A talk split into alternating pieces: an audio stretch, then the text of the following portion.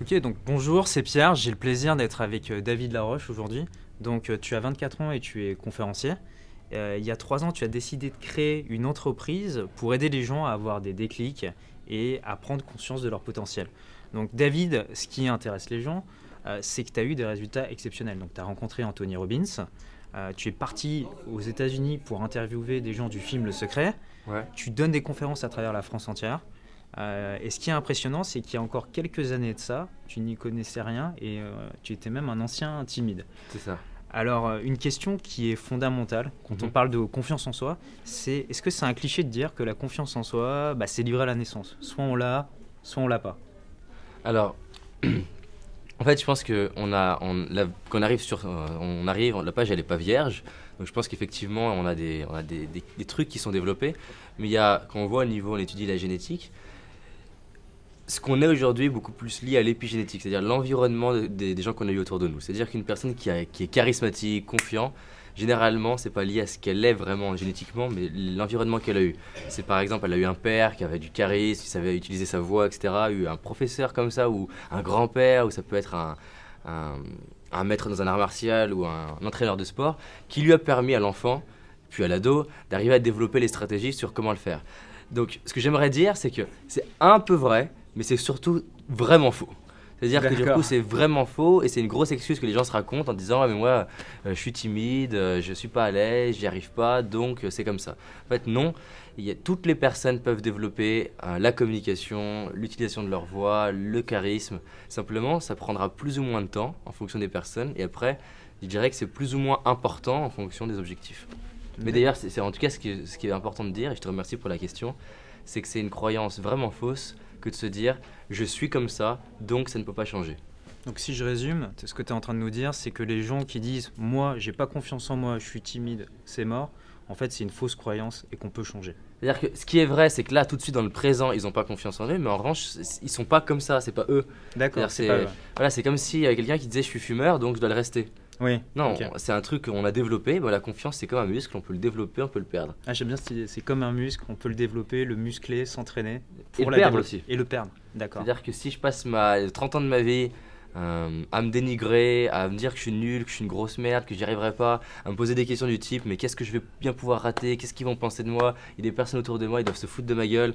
Et là, je vais commencer à faire ça, puis après, je vais manger n'importe comment, puis rencontrer des gens qui sont dans le même état que moi, tout complètement déprimés. Bah, c'est sûr, je vais perdre la confiance que j'ai. Le muscle, il s'atrophie. Donc toi, tu as eu des résultats incroyables, on peut le dire. Tu partais euh, de zéro, tu étais plutôt quelqu'un de, timide, et aujourd'hui, tu animes des conférences devant des, centaines de personnes.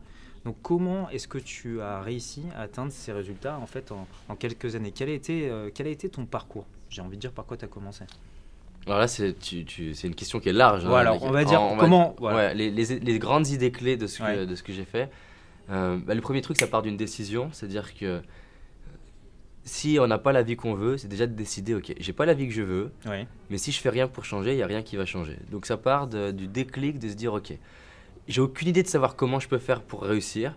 Par exemple, là, on a trois, trois jeunes qui sont calés au niveau technique, qui ont peut-être le rêve de, euh, d'arriver à réussir dans l'audiovisuel. Ça part de là, mais ça part de l'idée de, j'ai aucune idée de savoir comment faire pour être un grand producteur ou un grand scénariste, mais je vais y arriver et je vais me donner les moyens d'y arriver. Et tant qu'il n'y a pas cette décision, il va rien se passer.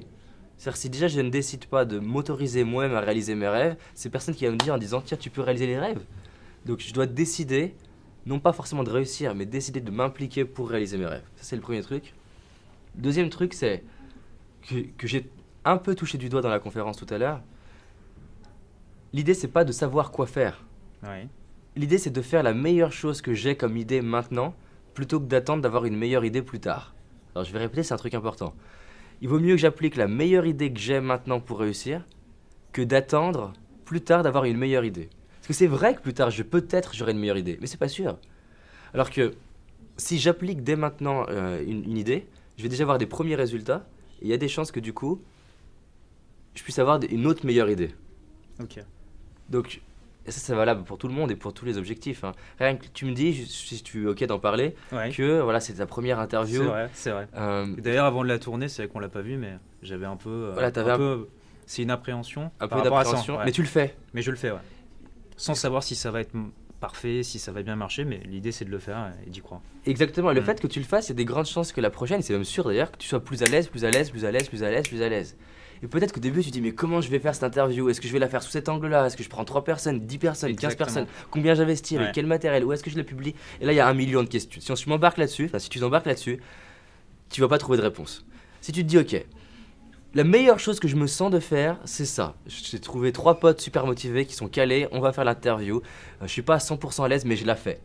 Et ben en fait, ce qui se passe en toi, c'est juste euh, inimaginable en termes de créativité, d'idées. Et pour moi, là, ce que tu viens de t'offrir, c'est bien plus qu'une interview.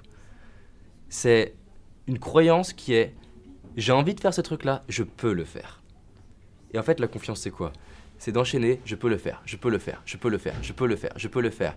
Et ce qu'on voit au niveau neurologique, c'est qu'en fait, le système nerveux n'est pas en train de regarder la taille de la difficulté. Il est juste en train de regarder le nombre de fois où on ressent le, le sentiment de plaisir lié au fait de pouvoir faire quelque chose. Si on s'occupe d'un enfant et qu'on l'aide à avancer, l'idée c'est pas de lui donner des gros challenges. L'idée c'est de lui donner plein de petits challenges qu'il va pouvoir surmonter. Parce que le moment où on lui donne un truc qui est beaucoup plus gros, son système nerveux il s'en fout que ce soit plus gros, beaucoup plus gros. Il sait juste, je peux le faire. Et les gens ils sont étonnés pour ce que je réalise, parce qu'ils trouvent ça énorme, mais en fait c'est quoi? C'est que je passe mon temps à faire plein de petits trucs qui est insignifiant yeux des gens, qui d'ailleurs personne n'aurait envie de m'interviewer pour le fait que je demande plus de haricots au restaurant. Ouais. Mais les gens se disent, oh, mais je vois pas le rapport, tu demandes des haricots au restaurant, on s'en fout. Mais c'est ce petit truc-là qui fait que mon système nerveux dit hey, j'y arrive bien. En fait, si j'ai compris, tu t'habitues en fait à passer à l'action pour des petites choses qui t'impliquent pas forcément, qui sont faciles. Et ce que tu expliques, c'est que c'est pas forcément quelque chose de conscient, c'est quelque chose d'inconscient. Et ton, ton, système nerveux euh, derrière se développe pour après aller chercher des choses plus difficiles et des choses qui sont vraiment importantes et réaliser des choses qui sont importantes pour toi. Exactement. C'est-à-dire que du coup, au bout d'un moment, le système il se dit mais demander égale plaisir. Ouais. Parce que ça se passe bien. Ça va, ça n'a pas été trop compliqué de demander des haricots. Et au moment où je vais lui dire, bah tiens, va demander euh, une interview avec une des personnes les plus influentes du monde, mentalement, c'est plus gros. Mais pour le, la partie euh, chimique de mon corps, c'est-à-dire les émotions, les émotions euh, entre Anthony Robbins et demander des haricots, ils font pas la différence. Hein. Donc au niveau émotionnel, je vais prendre confiance. Je pense que ça va faire rigoler beaucoup de personnes. En fait, pour contacter Anthony Robbins, bah, c'est pas plus compliqué que de demander, des haricots. exactement, tu pourrais faire le, la J'aime bien la métaphore. Sur ce truc-là. et, et c'est hallucinant le nombre de trucs que je demande en permanence à tout, à tout le monde. Et ça peut être demander un tour de limousine gratuit, ça peut être de je vais à l'hôtel, je vais demander une autre chambre plus grande. Et d'ailleurs, sur le lot, il m'arrive plein de trucs assez euh, euh, hallucinants. En plus, vu que je m'en fous de les avoir, mais c'est forcément d'avoir que des cadeaux des cadeaux. Je me retrouve à avoir euh, à manger avec ma chérie et d'avoir deux fois plus à manger alors que je peux pas payer. Je me retrouve à être à l'hôtel euh, aux États-Unis et euh, on nous donne la suite sans payer. Et en fait, il m'arrive plein de trucs comme ça assez hallucinantes parce que je les donne, je les demande sans avoir une charge émotionnelle. Et c'est super important ce truc-là parce que si tu vas faire un entretien d'embauche et pendant l'entretien, tu es là. En gros, c'est l'entretien qui va changer ta vie. On a, tous vécu ça un jour, que ce soit pour un entretien d'embauche ou autre chose, mais je vois, enfin, je pense que même les gens qui nous regardent vont, vont s'identifier. Alors, c'est peut-être quand il s'agit d'aller parler à une personne inconnue ou demander quelque chose d'important pour eux, on peut ressentir euh, à certains niveaux euh, ce, degré d'angoisse. Et, plus je vais être dans cette charge émotionnelle, moins je vais m'attirer les choses. Parce que dans l'autre, si la personne, moi je suis le recruteur, j'ai une personne qui est en train de me dire qu'elle euh, elle a absolument besoin de moi pour vivre, j'ai pas envie de travailler avec elle. Et c'est exactement pareil dans, dans, un rapport même de, de, séduction ou de couple ou une collaboration euh, euh, professionnelle. C'est-à-dire que si la personne a besoin absolument de moi, bah c'est qu'elle n'est pas autonome. C'est-à-dire qu'au niveau inconscient, je vais me dire, je veux pas d'une personne comme ça. C'est-à-dire que si je disparais, si je suis pas disponible, d'un coup elle déprime. C'est pas, pas possible ça. En revanche, si la personne, moi j'ai envie en tant que recruteur de travailler avec elle. Parce que je me dis, putain, elle a de la valeur, waouh, elle est déterminée, waouh, elle est motivée. Et je sens qu'elle n'a pas besoin de moi, mais qu'elle a juste envie de participer à une aventure avec moi. c'est dans le monde. Et c'est-à-dire tout, tout, le secret de toutes les interviews que j'ai pu rencontrer, euh, toutes les personnes que j'ai pu rencontrer aux États-Unis, c'est vous m'inspirez, vous avez des résultats qui sont bluffants, vous avez réussi, je peux vous apporter ça, ça et ça et ça et ça, mais en gros, je leur fais sentir sans leur dire que que je les rencontre ou pas, je vais réussir. Et ce truc-là, il est important parce que ça va renverser, inverser le truc. C'est tiens, et et si je, et si je loupais quelque chose de le rencontrer, ce type-là? Et c'est génial, parce qu'on pourrait penser que c'est eux qui doivent dire oui ou non, mais en fait, on peut très bien inverser dans le truc. Et c'est pas une histoire de d'être connu ou pas, en fait. C'est une histoire de à quel point je vais, je vais croire dans mes capacités. Et ce truc-là, il est lié effectivement à tous ces petits pas dont tu parles. Voilà, pour faire une réponse à peu près courte. Ok. J'arrête là. Ok. Alors aujourd'hui, il y a beaucoup de personnes qui ont conscience de ce que tu viens de dire, mais qui n'arrivent pas forcément à, comme tu le dis, passer à l'action. Ouais. Donc pour plusieurs raisons, il y a ceux qui n'ont pas d'idées, ça c'est quelque chose qui revient souvent. Ouais, beaucoup. Il y a ceux qui ont des idées, mais qui n'osent pas. Et euh, bah, il y a ceux qui manquent de motivation, c'est-à-dire qu'ils vont se motiver un certain temps, puis après, oh, putain, ça fait une C'est semaine. pas possible. ouais. Voilà. Donc, euh, est-ce que tu voudrais nous partager euh, ton secret pour passer à l'action, mais de façon régulière, je dirais tous les jours? C'est une grosse question aussi. Hein. Ah, peut-être Donc- grosse question alors. Je vais répondre en partie parce que ça, y je suis bavard hein, sur ces sujets-là. Donc, euh, si j'ai du mal à passer à l'action, c'est que généralement, il y a plusieurs possibilités. hein. La première possibilité, c'est que je ne sais pas ce que je veux vraiment. Ou que je crois savoir ce que je veux. Mais qu'en fait, c'est pas vraiment ce que je veux. C'est-à-dire que du coup, je vais par exemple me dire, j'ai envie euh, de réussir mes études. Ok, et tu vas prendre l'étudiante, tu vas dire pourquoi? Ah bah, je sais pas, c'est important. Pourquoi? Je Non mais c'est important. En fait, après 20 minutes où tu creuses, en fait, c'est pour papa. Et ben, manque de bol, on peut rien réussir d'extrêmement élevé quand c'est pas pour soi. La clé, et là on va avoir la source de motivation qui est extrême, c'est quand je vais faire quelque chose pour moi qui impacte les autres. C'est-à-dire qu'on va avoir un équilibre entre je fais les choses pour moi et pour les autres. Là, on a une motivation qui est juste euh, inarrêtable. C'est ce qu'on va retrouver chez un Martin Luther King, un Mandela, un Gandhi, c'est-à-dire je vais arriver à faire des trucs sur moi qui vont impacter les autres. Et c'est la phrase de Gandhi, incarner le changement que vous voulez voir dans le monde. Et appliquer, on va dire, plus au quotidien, c'est j'ai du mal à passer à l'action, ok. Avant même de me poser la question de ce, ce petit pas-là, vers quoi je veux aller? Et passer du temps, vers quoi je veux aller, vers quoi je veux aller, vers quoi je veux aller. Par exemple, là, on a trois personnes qui sont passionnées dans l'audiovisuel. Encore audiovisuel, c'est encore trop flou. J'imagine quoi? Euh, J'imagine quoi J'ai envie de faire quoi? Idéalement, qu'est-ce que je fais? Est-ce que je suis spécialisé dans le son? Est-ce que je suis spécialisé dans la vidéo? Si je suis spécialisé dans le son, c'est encore trop flou. C'est-à-dire dans le son, avec qui je travaille? Est-ce que je travaille euh, autour des clips? Est-ce que je travaille dans des films? Est-ce que je travaille pour une entreprise? Qu'est-ce que je crée? Qu'est-ce que j'apporte? Et plus je vais aller affiner le truc, euh, plus je vais pouvoir connecter à de la motivation. Ouais. Parce que la réalité, c'est qu'on prend un, un Spielberg, on prend un Spielberg, on le fait travailler par exemple sur quelque chose dans l'audiovisuel, mais euh, sous un autre angle, c'est pas Spielberg. Ça va être un bon. Il va être très bon, il va être reconnu et, financièrement tout va bien se passer. Il va juste être très bon. Très bon et sûrement avec une belle frustration à la fin de sa vie de c'est pas exactement ce que je voulais. Chaque personne, on la connecte par rapport au truc qu'elle a vraiment envie de faire au fond de ses tripes, elle développe de la motivation. J'ai une fois un photographe professionnel qui vient me voir et me dit David, je comprends pas. J'ai des gens qui sont prêts à me payer plusieurs milliers d'euros pour des photos. Et j'ai du mal à vivre euh, financièrement, j'y arrive pas. Et je lui dis OK, tu fais des photos où? Il me dit ben je fais des photos euh, euh, de portraits. Je dis est-ce que t'aimes ça? Il me dit ouais, ouais. Et en fait je vois je ressens pas de motivation. D'accord. Je creuse, je dis si vraiment tout est possible, tu ferais quoi? Il me dit moi j'adore, il y a pas de trépied, j'ai la- l'appareil photo dans la main et boum, c'est de l'instantané. C'est pas étonnant qu'il arrive pas à réussir. OK, on est dans la photo, c'est déjà mieux que quelqu'un qui ferait euh, quelque chose qui a rien à voir. Mais c'est son vraiment son kiff ultime, c'est pas ça. Son kiff ultime, c'est l'appareil à la main et bam, il prend l'instant instantané. C'est-à-dire que tant qu'il aura pas lâché ses peurs et pris le risque de construire quelque chose qui va orienter vers ce qui le fait le plus vibrer, c'est un fantasme d'imaginer qu'il va réussir. D'accord. Et là- Dès qu'on va avoir lâché la peur et aller vers ce truc-là, il n'y a plus de question de motivation et d'effort. Parce que la personne, si ça lui fait vibrer, ben, elle réfléchit pas à ce que, est-ce que j'en ai envie ou pas. Elle, elle s'est connectée là. J'en ai envie. Quand on prend un sportif de haut niveau, il n'est pas en train de se dire Oh, il faut que j'aille faire mon 100 mètres. Non, mais c'est au fond que ça se passe. C'est au fond, c'est-à-dire que si je, si je comprends bien ce que tu dis, c'est d'ailleurs ça rejoint en fait la question que je voulais te poser après. Il y a beaucoup de gens qui me demandent, mais oui, mais par où commencer? Et en fait, toi, ce que tu expliques, c'est que c'est le sens inverse. Qu'est-ce que je veux Avoir, a- avoir Obtenir, être. dans, dans- être dans, dans plusieurs années. C'est quoi qui est vraiment important pour moi? C'est quoi mes valeurs? Et en fonction de ça, bah, derrière, quand on a précisé ça, bah, la première action qu'on va devoir mettre en place, Elle va venir plus facilement. venir plus facilement. ouais. Alors après, je vais quand même apporter un peu, parce qu'il y en a qui vont se dire oui, mais je le fais, j'y arrive pas. L'idée, c'est quoi? C'est déjà de se poser la question par rapport à la finalité, où je vais, et d'accepter que ça soit flou. Et là, c'est trois trucs. Je me pose la question, et je pars du truc flou que j'ai, et à partir du truc flou que j'ai, je vais définir une action pour aller vers là-bas. Et c'est ok que ce soit pas la meilleure action. Je ne fais pas l'action pour réaliser quoi que ce soit. Je fais l'action pour aller explorer un nouveau territoire. C'est dans ce nouveau territoire que je vais trouver un peu plus mon objectif. Et donc je fais 1, je me pose la question, 2, je fais quelque chose, 3, je rencontre des gens. Et rencontrer des gens, c'est juste super important. C'est-à-dire que là, par exemple, je, euh, j'ai en tête euh, la petite sœur de ma copine qui a 14 ans, qui, s'appelle Morgane, qui veut aller avancer dans l'audiovisuel. C'est pour ça que j'en parle souvent, là, parce que c'est le contexte, quoi. Euh, je prends Morgane, je la fais venir ici, elle peut discuter avec les trois personnes qui sont là. Il y a des grandes chances qu'en en une heure de discussion avec des personnes qui sont plus ou moins dans, dans, dans ce qui l'a fait vibrer, que ça éveille des choses chez elle qu'elle soupçonne pas chez elle. Pourquoi Spielberg il est connu? Spielberg, il a pris sa mallette, il a marqué réalisateur et il s'est démerdé pour rentrer dans les studios de je sais plus quel studio super connu. Il est rentré avec sa, marque, sa valette réalisateur alors qu'il n'était pas. Hein.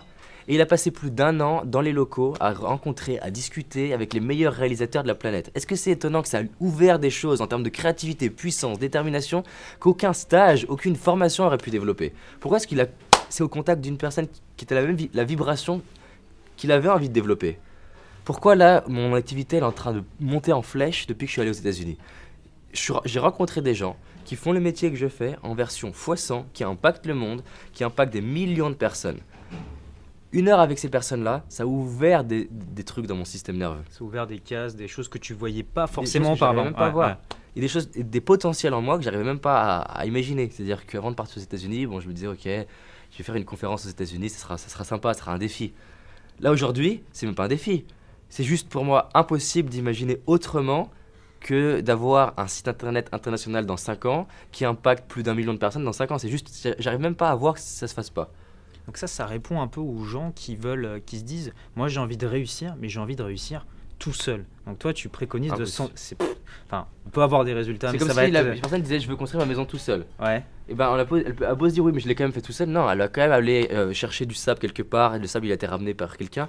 C'est-à-dire que, imagine, quand on doit construire la ville, on est, allez, 10, je sais pas combien de millions à Paris, 10 millions. Imaginez que les 10 millions partent de zéro et on se dit, on construit chacun son appartement ou sa maison. C'est pas possible. C'est-à-dire que, ce qui se passe, c'est que, à plusieurs, on peut faire beaucoup plus qu'individuellement. Donc, il y a besoin des autres il y a besoin d'aller solliciter des gens qui ont des réponses pour arriver à avancer plus vite. Pourquoi là aujourd'hui je paye 19 000 euros quelqu'un, un entrepreneur, je paye 1000 euros l'heure avec lui pour l'avoir une fois toutes les semaines pendant à peu près, à peu près 8 mois. Tout le monde me prend pour un taré. S'ils disent 1000 euros l'heure, mais t'es malade. Ça, étonne beaucoup de gens. D'ailleurs, quand tu dis ça dans tes conférences, on entend des, murmures, des bruits dans la, dans la salle. J'ai exprès de le balancer parce que euh, ils vont trouver cher certains trucs. Je paye 1000 euros l'heure. Pourquoi je paye 1000 euros l'heure? C'est pas 1000 euros pour parler. Le type que je paye, c'est un type qui a une activité comme la mienne à deux niveaux au-dessus. Il est passé par les erreurs dans lesquelles je passe. Il est en train de m'éviter des erreurs qui... Combien ça vaut une erreur? C'est-à-dire qu'au-delà, les gens, ils pensent qu'au gain. Ah, mais regarde, est-ce que tu as vraiment gagné 1000 euros euh Ou à économiser. C'est-à-dire de ne pas dépenser, je dépense pas parce qu'au moins. Voilà, ils pensent... Oui, je veux dire, ils pensent. Ils évaluent quelque chose que par rapport à ce que ça va gagner. Mmh. Moi, je l'évalue aussi par rapport à ce que je vais éviter de perdre. C'est-à-dire qu'une erreur dans ma boîte, ça peut me faire perdre 40 000 euros. Le temps, combien ça vaut? C'est pareil. Les gens, ils valuent que l'argent en retour, mais combien ça vaut le temps? Mais le temps, ça peut pas. Enfin, selon moi, je te dirais que ça peut pas s'acheter. On n'a qu'une vie et puis le compteur il tourne et à la fin, t'as plus d'unité et c'est fini. Il y a un film d'ailleurs sur ça. Ouais, euh, mais j'aime beaucoup plus, l'idée. Non, hein. mais où t'as un compte à rebours. C'est euh, timer ou je sais pas quoi. Ça, ça, ça, ça, aide à, mettre un petit peu les idées en place. Bah, c'est voilà, c'est exactement ce truc-là, c'est-à-dire que cet entrepreneur, il va pouvoir me dire, ok, moi j'ai fait ça et ce truc-là, ça vaut de l'or. Et j'aurais pas les résultats que j'ai aujourd'hui. Si je, là, par exemple, sur tout le trajet, j'avais un entrepreneur dont son chiffre d'affaires, il a à peu près d'un million cinq euros de chiffre d'affaires. Et il m'a accompagné jusqu'à venir ici pour me partager sur comment il construit son business. Là, c'est un ami, mais ça, ça combien ça vaut? Combien ça vaut un type qui, pendant les 30 minutes de trajet, parce qu'en plus, vu que je parlais, je suis dans tous les sens, euh, du coup, ça rallongeait le trajet. Mais c'est juste. Euh, c'est juste inestimable. Il m'a sorti directement, il m'a dit voilà, voilà les erreurs que j'ai fait sur, sur les trois premières années, que tu peux potentiellement faire. Voilà comment aujourd'hui je m'organise. Voilà aujourd'hui comment je pense à mes rêves. Voilà aujourd'hui comment je gère les nouveaux projets. Si j'arrive à intégrer ce qu'il lui fait maintenant, j'économise 5 ans. Et je peux avoir le business qu'il a aujourd'hui à 40 ans, je peux l'avoir à 30 ans. Donc tu gagnes du temps. Je gagne 10 ans c'est pas, c'est pas comme ça, il faut que je, l'intègre, il faut que je m'en imprègne, mais c'est juste indispensable de côtoyer. Alors, du coup, on est un peu sorti de la question. Hein, c'est vraiment côtoyer les gens. Côtoyer des gens qui nous inspirent, ça va aider à passer à l'action. Quand je pars aux États-Unis, Thierry Boiron, qui est le patron des laboratoires Boiron, il me dit David, fonce. Mais David, fonce, venant d'un type qui est, euh, une des plus grandes, une des 100 plus grosses boîtes de France, ça n'a pas la même valeur que si c'est euh, euh, un, ancien ami qui passe mon temps à. Euh, qui m'inspire pas par ses résultats et qui me dit fonce. Ce sera jamais pareil. C'est Noah qui, à 13-14 ans, il va à l'aéroport rejoindre son, son, son, son, sportif favori qui s'appelle Arthur H, un truc comme ça. Et il lui donne son poster. Et Arthur H, il prend le poster, il marque rendez-vous à Roland Garros. Et Noah, il explique que le jour où il a eu le poster de Arthur H avec marqué rendez-vous à Roland Garros, la motivation de Noah a été complètement différente. Tu m'étonnes. Parce que c'est pas n'importe qui qui lui dit ça.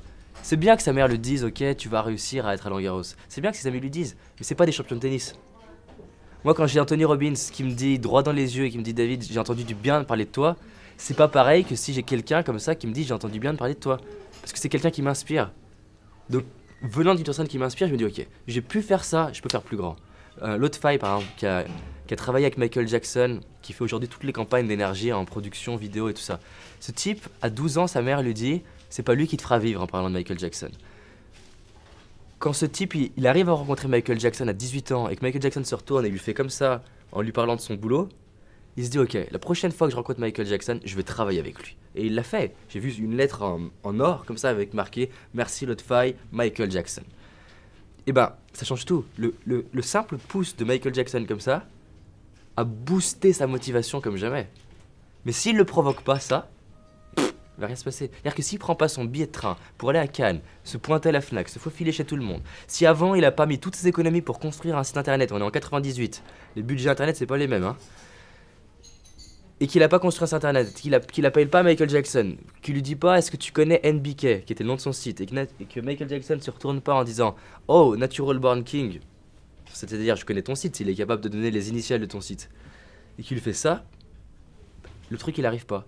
Donc les gens ils vont dire ouais mais l'autre faille il a eu de la chance, sauf qu'ils voient pas qu'en fait comme dit, comme dit euh, Philippe Gabillet, c'est que la chance ça verrouille l'histoire c'est la, partie au-dessus de l'iceberg. Ouais, où tu viens verrouiller en fait une opportunité. C'est la fin de l'histoire. C'est la fin de l'histoire et c'est ce que les gens voient. C'est en fait, et puis en dessous, les gens voient pas forcément le, bas de l'iceberg. Il y a cette photo qui est assez connue où tu as un iceberg qui est comme ça en dessous de l'eau.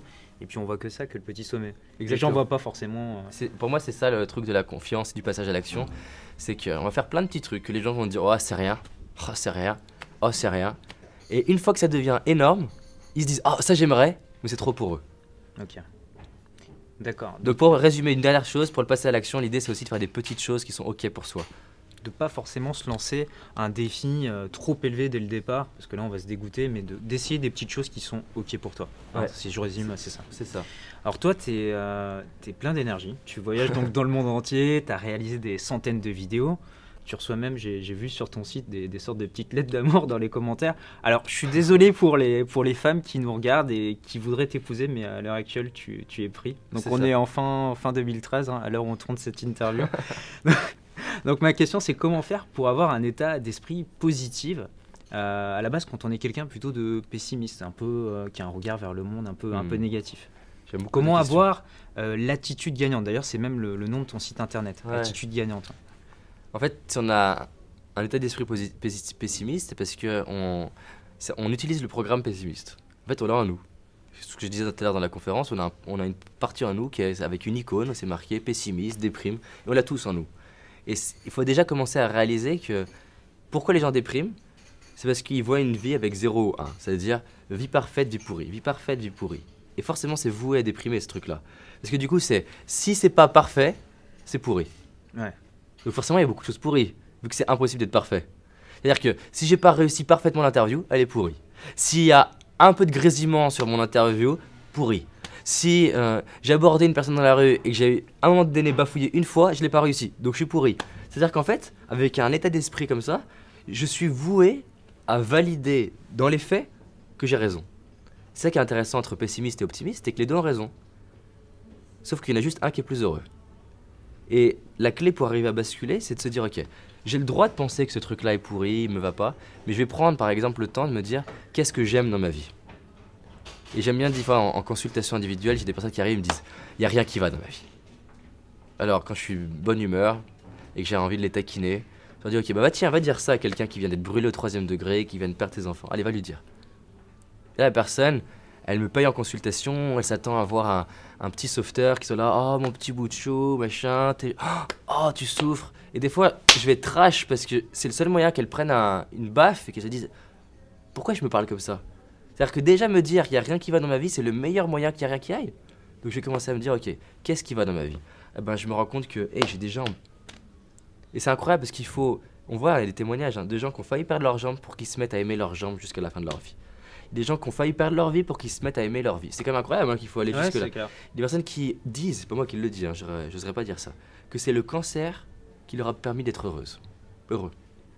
C'est-à-dire qu'il t'arrive quelque chose d'extrêmement dur, d'extrêmement négatif, mais ça, ça peut te donner, en fait, ça peut être en fait un cadeau, comme bah, tu dis. Euh. Au moment où ils le renversent, c'est au moment où ils se disent, ok, comment je vais créer de la magie dans ma vie à partir de ce que j'ai. Et donc ça, c'est juste un muscle. En fait, c'est, on peut pas on peut pas utiliser le biceps et le triceps en même temps. C'est des muscles antagonistes. C'est ça. C'est-à-dire que je ne peux pas à la fois voir les choses du bon côté et du mauvais côté en même temps. Donc c'est pour ça que j'ai raison. Donc si là je me dis, ok, euh, cette perche elle est trop près de moi, euh, ça me stresse, machin, j'ai raison. Ou alors je peux me dire aussi, cette perche elle est près de moi, ça me stresse, c'est génial, ça me fait travailler sur mon bien-être. Et la question c'est, tiens, comment ça se fait qu'elle est près de moi et, et qu'un truc puisse influencer mon bien-être? Je peux me dire, tiens, les choses se passent pas comme je veux, comment je fais pour rester dans le bien-être? Si j'y arrive là, je vais arriver à d'autres moments. Je peux me dire, tiens, qu'est-ce que j'apprends dans cette situation? Euh, La conférence s'est pas passée comme je voulais, ok. Plutôt que de me dire, oh, t'as raté, je vais me dire, qu'est-ce que t'apprends? C'est-à-dire que quand tu as une peur, parce que c'est un peu la, question, ça, ça arrive à tous d'avoir des petits coups de blues, d'avoir des peurs, pour inverser la tendance, toi, ce que tu proposes, c'est de, en fait, de changer sa vision qu'on a de la situation. Donc, euh, on faut a... se relever, se redresser, respirer, libérer la gorge, ou ouvrir les yeux, c'est super important. Et je vais commencer, c'est vraiment important, parce que si je suis comme ça, je ne vais pas pouvoir me sentir bien. Et là, je vais me demander, ok. Alors là, ça va, parce que je me tenais droit du coup. Donc ça va. Pourquoi j'ai de la gratitude dans ma vie Et je vais me commencer à me dire, ok, j'ai de la gratitude parce que euh, j'ai une relation, une bonne relation avec mes parents. Et je vais sortir du 0-1, c'est-à-dire je vais sortir du non, la relation n'est pas parfaite donc elle est nulle. Non, elle est peut-être pas parfaite, mais elle est mille fois mieux que ce qu'il y a autour de moi. Euh, je suis fier du chemin que j'ai parcouru. J'ai la chance d'avoir de l'eau qui coule chez moi. J'ai de la chance d'avoir un toit chez moi. on pourrait dire, mais attends, mais ça c'est simple. Pourquoi c'est très simple? Pourquoi, euh, pourquoi pas arriver justement à voir en quoi c'est de la magie de pouvoir ne serait-ce qu'être là, plutôt que d'être dans un pays en période de guerre? Et en fait, ça qui est intéressant, c'est que il y a autant de raisons d'être euh, optimiste que pessimiste. Autant. Les deux raisons il y en a juste un qui va me permettre d'être plus heureux.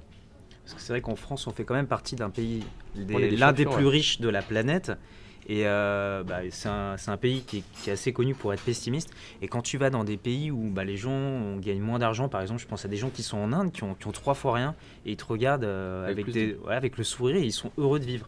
Donc euh, comment expliquer un peu ce, paradoxe quoi, en France où on a beaucoup de choses, on n'est pas satisfait et, alors, faut, alors c'est important de. C'est pas le fait qu'on ait beaucoup de choses qui créent le fait qu'on soit insatisfait, parce que des fois il y a des associations qui pour moi sont, sont délirantes.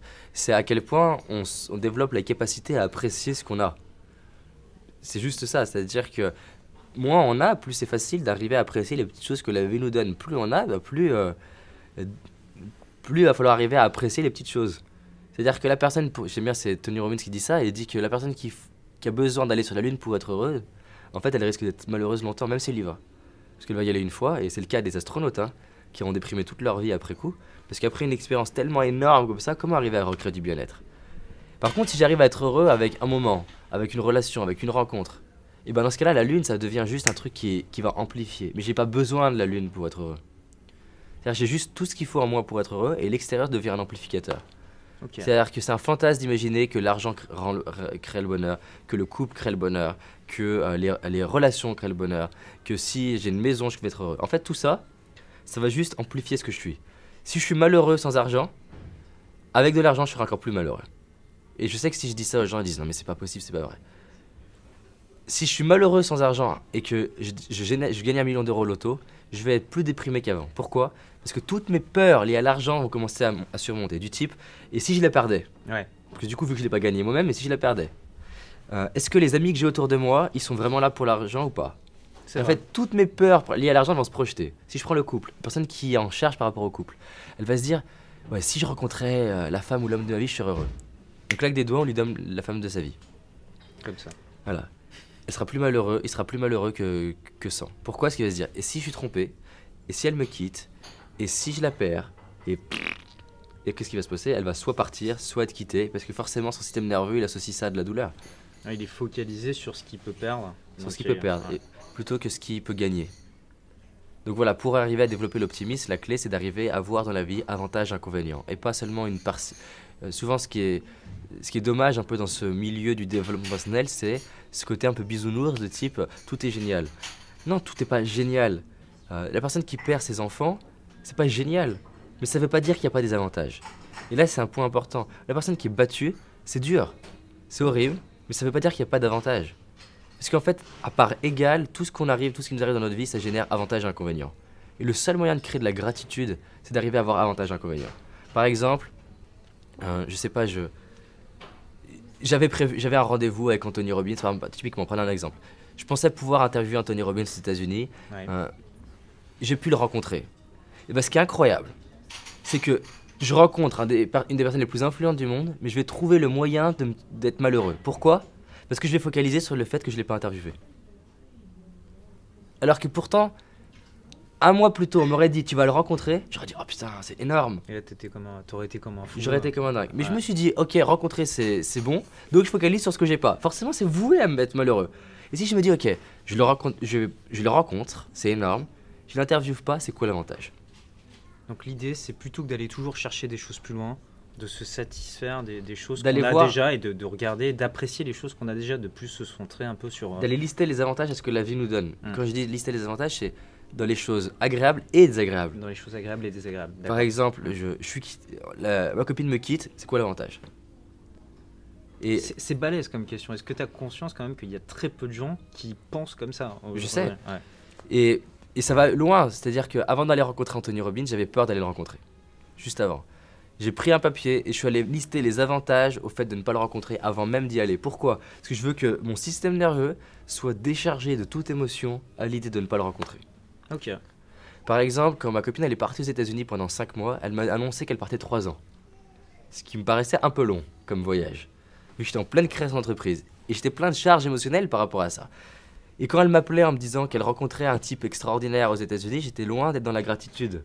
Parce que moi, quand elle me disait j'ai rencontré un type super, passionné, charismatique, confiant, puissant, on a passé toute la journée à rigoler, j'attendais pas oh génial J'attendais merde et donc j'étais pas vraiment dans la gratitude pour elle, alors qu'il se passait des trucs énormes et qu'elle a rencontré des stars aux États-Unis, des entrepreneurs super connus. Et c'est incroyable.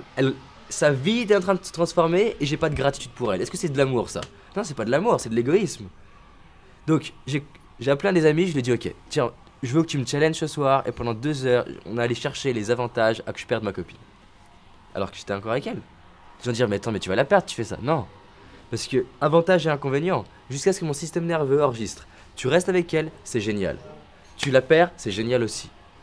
Et on pourrait se dire, mais pourquoi tu fais ça? Bah, Ce qui a changé, c'est que quand elle m'appelait pour me dire qu'elle avait rencontré quelqu'un d'extraordinaire, au lieu de penser à moi avait la peur d'être malheureux si je la perdais, j'étais concentré sur elle. Je disais, mais c'est incroyable ce qui t'arrive. Et j'étais pas en train de le faire parce qu'il fallait être positif. J'étais en train de le faire parce que j'avais envie de l'aider. Et ça, on commence à aller dans ce qu'on pourrait appeler l'amour inconditionnel, c'est-à-dire que tu sois avec ou sans moi, si vraiment je t'aime, à la limite, tant mieux que tu sois avec quelqu'un d'autre, si il te rendra plus heureux que moi. Est-ce que ça nous a approchés ou détachés? Obligatoirement, ça nous a rapprochés. Du coup, elle est revenue après 5 mois et pas 3 ans. Quand à un moment donné j'ai développé mon entreprise, j'avais peur de ne pas y arriver. et Julie, elle a commencé à me challenger, c'est quoi l'avantage que ton entreprise échoue? C'est ça, en fait, c'est vraiment ce côté, euh, je pense, euh, Enfin, il y a un côté remarquable chez toi, c'est que tu fais preuve d'authenticité. On voit beaucoup de coachs sur internet qui se montrent toujours sur leur bon côté. Et toi, tu montes à la fois les côtés positifs, mais aussi les peurs, les faiblesses, les trouilles que tu as pu avoir et comment tu as réussi à les surmonter. Et ça, je pense que c'est vraiment ce qui, est, ce qui intéresse les gens, c'est de se dire, bah oui, lui a pu le faire, moi aussi je peux le faire. Quelque part, il s'identifie à toi. Exactement. Et donc, euh, ça permet d'inspirer d'autres personnes. Donc, euh, Donc ouais, lister les avantages dans toutes les situations, c'est magique. Donc toi, le, fait d'avoir laissé tes anciennes euh, vidéos sur ton site, alors je sais que tu les aimes pas forcément, mais qu'est-ce que qu'est-ce que ça t'apporte à toi? Qu'est-ce que tu penses que ça peut apporter aux autres ce type de, démarche? En fait, de, de, rester fidèle à soi-même, en quelque sorte. Alors à la base, c'est pour les autres, parce que si j'enlève mes anciennes vidéos, je donne pas aux autres l'opportunité de voir que j'ai pas toujours été si confiant et si à l'aise à faire des, des vidéos où, là pour moi c'est juste fluide de voir ce matériel là. Si tu m'avais interviewé au début, j'aurais été beaucoup moins à l'aise. Donc c'est intéressant pour les gens de voir que je suis pas tout le temps à l'aise que, et que je l'étais pas en fait. Parce que comme j'ai des gens qui me disent, des fois quand je vois ce que tu fais là aujourd'hui, j'arrive pas à m'identifier. Je me dis juste c'est trop énorme. Par contre, il me dit j'arrive à m'identifier avec tes premières vidéos. Ouais. Il me dit si j'arrive à faire, j'arrive à, à, voir que je peux faire tes premières vidéos. Il y en a même qui me disent j'arrive à me voir faire mieux que tes premières vidéos. Et heureusement. Donc s'ils se disent j'arriverai, je me vois faire mieux que tes premières vidéos et que j'ai pu faire de là à là, ils se disent du coup je peux faire de là à là. C'est possible, ça ouvre quelque part une case. Euh, c'est ce que tu parlais en fait de s'entourer de gens qui sont inspirants quelque part. Ouvrir les cases en fait. Tu vas, tu vas ouvrir les cases pour, pour les gens. Et euh, pour rebondir un peu là-dessus, euh, donc c'est, il faut pas attendre d'être parfait pour faire les choses. Non, c'est un fantasme de vouloir être parfait. D'accord. Parce que là, par exemple, on prend l'interview. Tu aurais pu la bosser pendant à peu près 3-4 mois.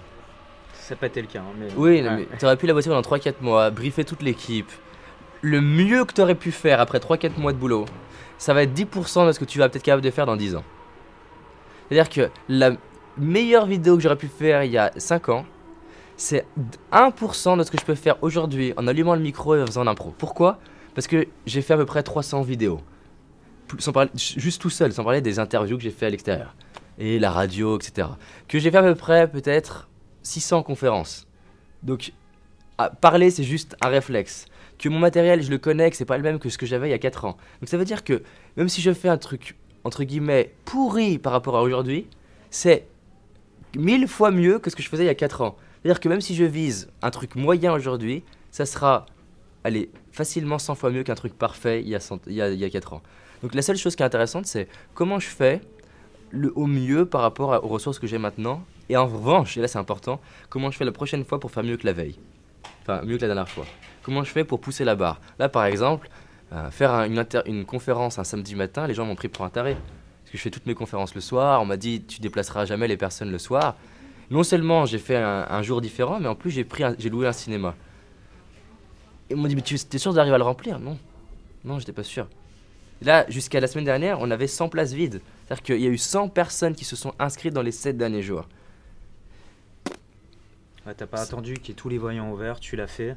Et puis finalement, les choses se sont réalisées. Quoi. Les, et, s'ils ne se réalisent pas, c'est ok, c'est pas grave. Ça, finalement, toi, tu vois pas les choses comme une erreur, mais ça devient euh, une opportunité. Tu transformes ça en, ou en, apprentissage quelque part. Ah ouais, mais mes premières conférences, c'était douloureux parce que les premières conférences que j'ai organisées, des fois il y avait zéro personne, ça, ça allait. Même si ça me coûtait un peu la salle pour rien. Mais euh, les pires conférences pour moi, c'était quand il y a eu une personne. Ouais. C'était super dur émotionnellement de, me retrouver dans une salle avec une personne. T'as commencé en fait tes conférences avec une personne. Ça t'est arrivé de. Ça m'arrivait plusieurs fois d'avoir une personne. Et c'est là où c'est intéressant. Parce que les gens arrivaient, ils vont me demander comment tu fais pour remplir 200 personnes. Bon, ça c'est intéressant. Mais la question c'est, moi les plus intéressantes, c'est comment ça se fait David que tu maintiens la motivation alors qu'il y a une personne C'est là où ça se joue. Sur que je continue, que je continue, que je continue et que je continue. Et boum, je passe à 3 personnes, je passe à 7 personnes. Puis après, je comprends comment mieux leur apporter de la valeur. Puis 15 personnes, puis 20 personnes, puis 30 personnes, puis boum, 3 personnes. Merde, je recommence. Puis, puis 20 personnes, puis 30 personnes, puis 40 personnes, puis 50 personnes. Merde, 10 personnes, fait chier. Puis 10 personnes, puis 12 personnes. Et ça recommence, c'est des oscillations comme ça. Où des fois, là, j'ai fait 200. Je peux très bien, je sais très bien que. Je peux très bien. Là, à Lyon, le 19, alors que c'est censé être ma plus grosse ville à chaque fois, on a 15 personnes inscrites. Et c'est ok. Je m'en moque de savoir que des fois ça redescend. La seule chose qui compte, c'est comment j'apprends, j'apprends, j'apprends, j'apprends, j'apprends. Et là, j'ai loué une salle de 3000 personnes à Aix-en-Provence en avril. Tout le monde me prend pour un taré, dont l'entrepreneur sur le trajet me dit comment tu veux faire? J'en sais rien. Je la loue et je fais confiance. Ça coûte plusieurs dizaines de milliers d'euros une salle comme ça. Je fais confiance. Mais je le fais par rapport à là où j'en suis. J'aurais pas commencé en louant une salle de 3000 personnes donc passer à l'action sans attendre d'être parfait, quoi. C'est vraiment en, posant la, barre juste, quoi. Là, je le fais 3000 parce que je, je vois la croissance et je me dis, ok, 3000 c'est dangereux, mais ça passe. Ça passe, ok. c'est juste, mais ça passe. 3000, ça va, ça passe. Et ça passe. Si tu avais. C'est pas les 3000 qui passent, c'est le coût que ça me prend de louer une salle. C'est-à-dire que je, me, je vois, le, en gros, allez, 30 000 euros. Je suis prêt à assumer une erreur de 30 000 euros. C'est ça que je vois. Parce que quelque part, une erreur de 30 000 euros, même si, ça, si tu échoues, s'il y a un échec, ça va t'apprendre quelque chose pour la suite Oui, bah, je vais apprendre beaucoup. Là, j'ai appris, première conférence dans un cinéma, j'ai, je suis en capacité de faire une fois au cinéma beaucoup plus puissante que ce que j'aurais pu imaginer. C'est-à-dire que entre aller voir les gens et leur demander euh, c'est quoi les trucs auxquels il faut penser en faisant, en faisant une conférence dans un cinéma, je serai jamais aussi puissant que de faire une vraie conférence dans un cinéma et de mesurer vraiment les challenges qu'il y a. Par exemple, bah, j'avais jamais, j'avais pas pensé au fait que euh, si je veux à la fois me filmer, c'est-à-dire avoir la face éclairée et en même temps projeter, bah forcément, si on éclaire ma tête, bah ça éclaire l'écran et l'écran il est plus, il est, il est moins lumineux. Est-ce que j'aurais pensé à ça tout seul sans être un pro de la vidéo? Non. Hmm. Là, il, là, il faut pas être très intelligent pour se lever la tête en disant Ah tiens, je suis pâle. Ah bah donc c'est quoi la solution? Donc ça soulevait des problèmes qui en fait sont juste des opportunités pour faire des trucs qui je n'aurais jamais pu penser avant. Donc en fait, finalement, tu fais, euh, si on faisait une analogie, tu fais une version 1.0 je fais des versions 0.001.b. Et puis après, tu sors, en fait, tu l'améliores. Euh, tu, D'abord, tu fais quelque chose qui n'est pas forcément parfait dès le départ. Tu le sors vite. Tu le sors, tu le fais, tu, te rends compte finalement des choses, des petits ajustements que tu peux faire derrière. Et ça te permet après de construire des choses plus, euh, plus importantes. C'est amélioration constante et continue. C'est-à-dire comme ça que je vais aller aux 3000 personnes. C'est comme ça que tu vas aller aux 3000 Je vais faire la 200, je veux louer une salle, je pense, de 350, 380, c'est le théâtre Adiar, euh, je suis plus dans le à Paris, donc c'est 380 personnes. Et je préfère rater euh, mon histoire de projection à 200 personnes que de rater mon truc à 3000. Ouais, bien sûr. Ok, donc ça a plus de sens comme ça. Des fois, les gens te voient faire des choses, genre réserver une salle euh, pour 3000 personnes. Mais là, ça a plus de sens quand tu le dis comme ça, de se dire, bah, si je fais une erreur à 200 personnes, bah, c'est pas grave en soi, puisque derrière, j'ai un projet plus important. C'est ça qui est génial quand on est centré sur l'évolution. C'est que du coup, il n'y a rien de grave. Ouais. Parce que vu que je sais qu'à chaque fois, je vais faire quelque chose de plus énorme, plus énorme derrière. Donc c'est pas important. Je loupe cette interview, c'est pas grave, il y a un truc plus énorme derrière. Soit c'est plus énorme tout de suite, soit c'est plus énorme à dans 10 ans, 20 ans. Par exemple, Tony Robbins, c'est quoi l'avantage de ne pas le rencontrer? Je me dis, est-ce que vraiment ta réussite dépend d'Anthony Robbins?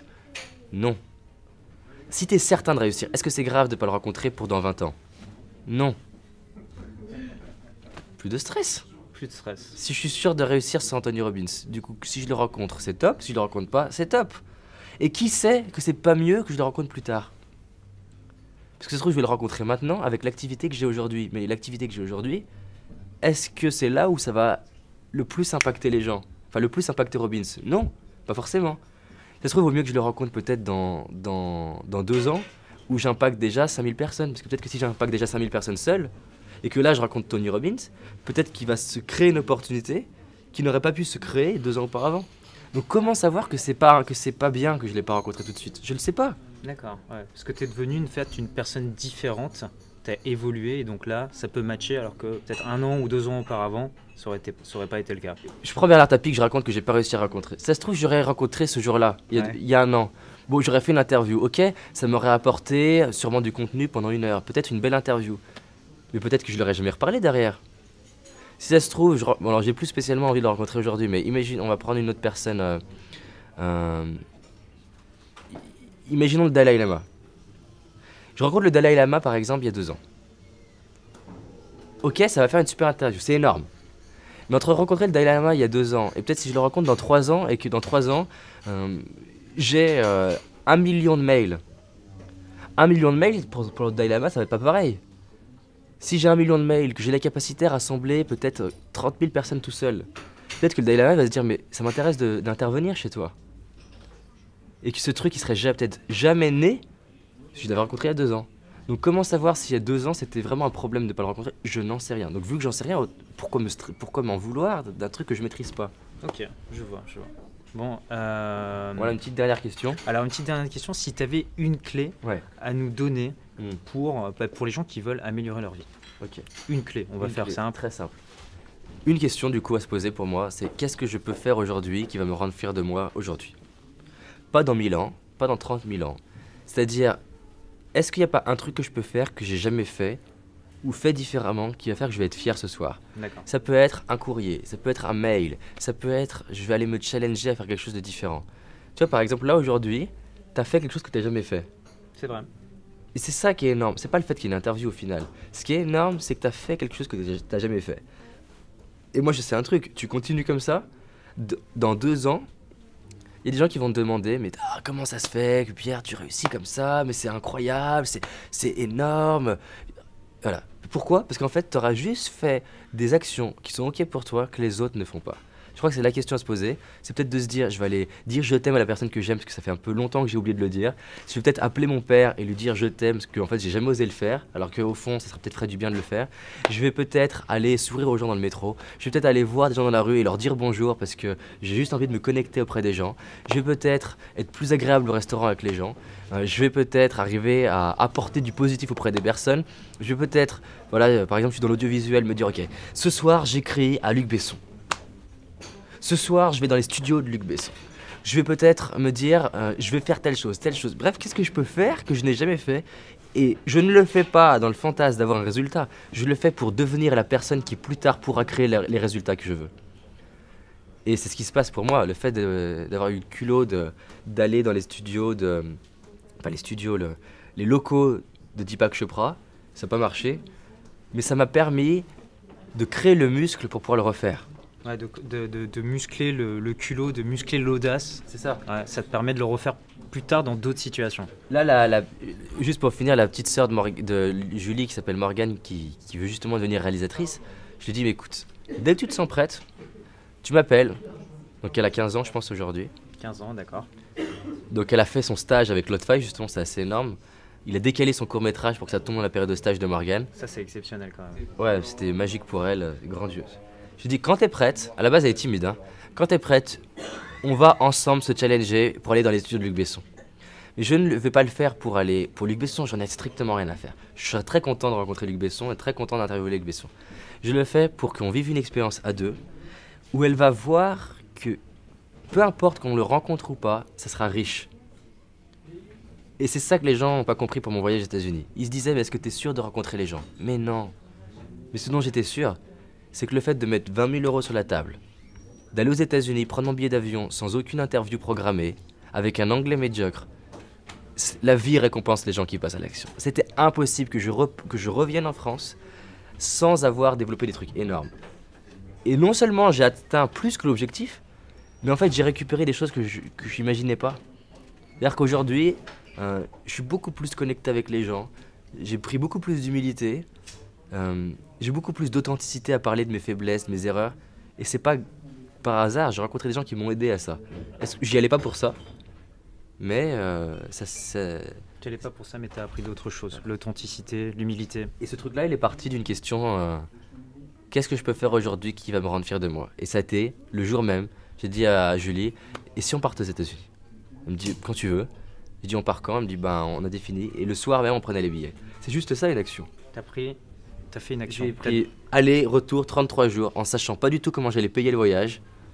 Et euh, j'avais juste un, une arrivée à New York, un retour à Los Angeles. Entre les deux, j'avais 6 mois pour savoir ce que j'allais à peu près faire entre les deux. Le fait de prendre les, billets, c'est pas la même chose que de dire que dans 6 mois je partirai. Ok. Pareil quand j'ai commencé mon entreprise, le fait de louer la salle, c'est pas la même motivation que de dire un jour je ferai une conférence c'est pas la même chose. Tu avais déjà fait une première action dans ce sens-là. Bah, j'ai payé la salle déjà. Ah, donc forcément, après, tu, tu te retrouves obligé d'aller euh, jusqu'au bout de ta démarche. Exactement. Ok. Bon, bah écoute, merci David. Je pense que ça a répondu à, aux questions de beaucoup de personnes. Euh, bravo pour ton côté positif et enthousiaste.